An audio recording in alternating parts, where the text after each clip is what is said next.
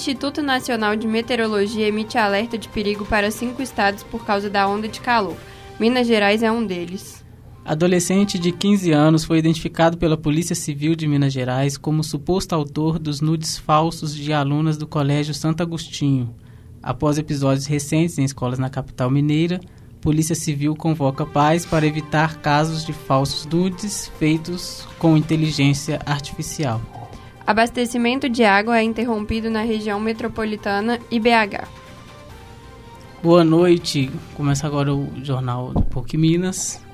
E eu trago aqui a notícia de que o Instituto Nacional de Meteorologia emitiu ontem, quarta-feira, um alerta de perigo para cinco estados por causa de uma onda de calor que deve aumentar as temperaturas no interior do país até o fim dessa semana.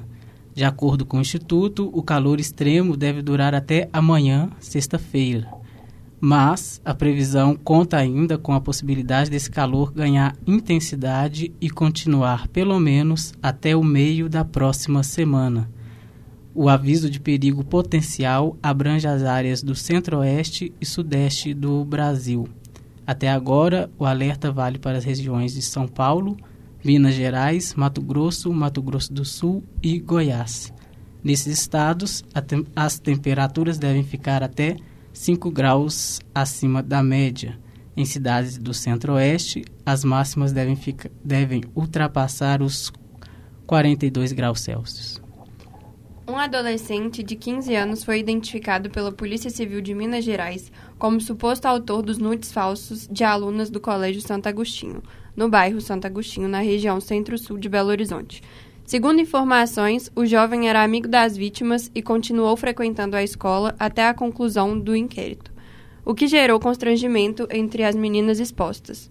Duas mães de vítimas contaram que ficaram sabendo sobre as imagens por meio das filhas, que foram informadas pelos colegas sobre a página do Instagram e logo procuraram os pais para mo mostrar as imagens originais e comprovar que as fotos eram montagens feitas por meio de inteligência artificial.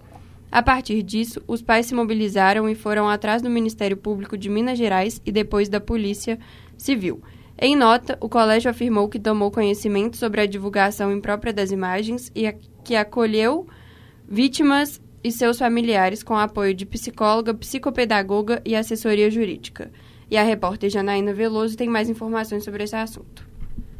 Boa noite, Bruna. A Polícia Civil de Minas Gerais divulgou um alerta nesta quinta-feira por meio das redes sociais, reforçando para que os pais acompanhem os filhos durante o uso na web.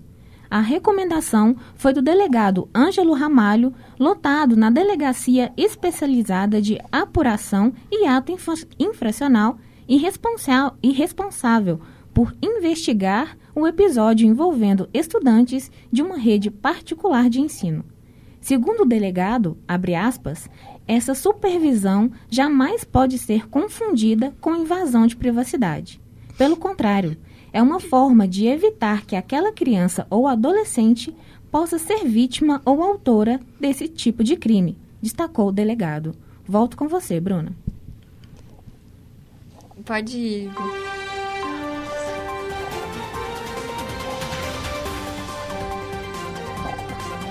O abastecimento de água em alguns bairros de Santa Luzia, Itatiaia-Sul e Belo Horizonte foi interrompido hoje mais detalhes com a repórter Ana Cláudia Avarenga. Boa noite, Igor. Boa noite a todos os ouvintes. É, devido à necessidade de manutenção emergencial, a Copasa interrompeu o abastecimento de água em alguns bairros das cidades Itatiaia Sul, Santa Luzia e Belo Horizonte. A previsão é que o fornecimento seja normalizado de forma gradativa ainda essa noite.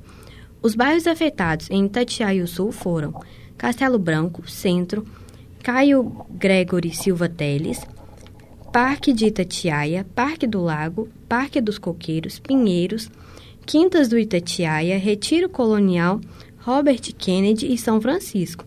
Em Santa Luzia foram os bairros Adeodato, Bela Vista, Bom Jesus, Camelos, Centro, Maria Adélia e São Geraldo. Em Belo Horizonte, bairro os bairros prejudicados foram Engenho Nogueira e Ouro Preto. Homem suspeito de envolvimento com o tráfico de drogas é morto na frente da irmã, na região de Venda Nova. Mais informações com Gustavo Prado. No final da noite de quarta-feira, dia 8, um homem de 28 anos foi assassinado a tiros na rua Baco, no bairro é, Cenáculo, na região de Venda Nova. Segundo a PM, a vítima, Nilbert Winston Luna Alves, conversava com um rapaz quando, um homem, quando um homem desceu do, do banco de passageiro de um carro e atirou diversas vezes. Temendo também ser alvejada, a testemunha correu por sua vida. De acordo com o documento da polícia, o homem que morreu era suspeito de envolvimento com o tráfico de drogas e já havia sido preso pelo mesmo crime. Ainda no final dessa noite de quarta-feira, um homem de 51 anos, José Fernandes dos Santos, conhecido como Coroa, também com suspeita de envolvimento no tráfico de drogas, foi assassinado a tiros dentro de sua residência, ao lado da irmã. A mulher não soube descrever os assassinos, mas informou que, que os suspeitos estavam cumprindo ordem de um criminoso preso conhecido como Trova, de 21 anos. A irmã também afirmou que a vítima tinha passagem pela polícia por homicídios e tentativas, ameaças e furto. José também era suspeito de ameaçar a própria mulher.